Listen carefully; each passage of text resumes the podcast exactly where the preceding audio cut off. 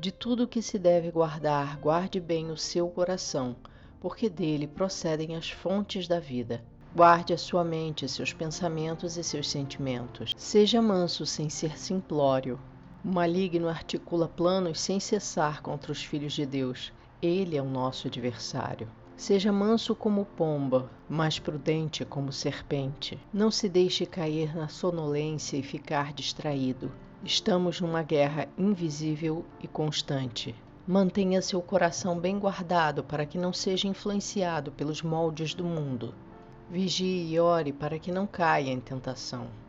Deixe seu coração ser guardado com a palavra de Deus, que é a lâmpada para os nossos pés e luz para o nosso caminho.